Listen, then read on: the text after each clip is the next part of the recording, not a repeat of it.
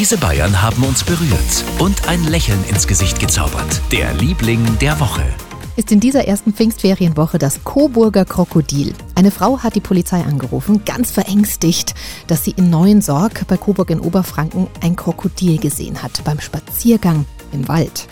Die Frau konnte nicht genau sagen, wo sie da gerade im Wald unterwegs war, also hat die Polizei sie sogar über ihr Handy orten müssen, um dorthin zu gelangen. Und tatsächlich, die Beamten konnten ein vier Meter großes Reptil mit weit aufgesperrtem Maul mitten im Wald sehen.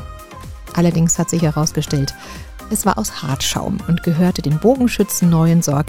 Die hatten das Krokodil für einen Wettkampf aufgebaut. Wie die Polizei dann auch mitgeteilt hat, konnten Spaziergänger in diesen Tagen in diesem Gebiet auch auf Grizzlybären, Wölfe und anderes Getier stoßen. Aber das war alles ganz harmlos.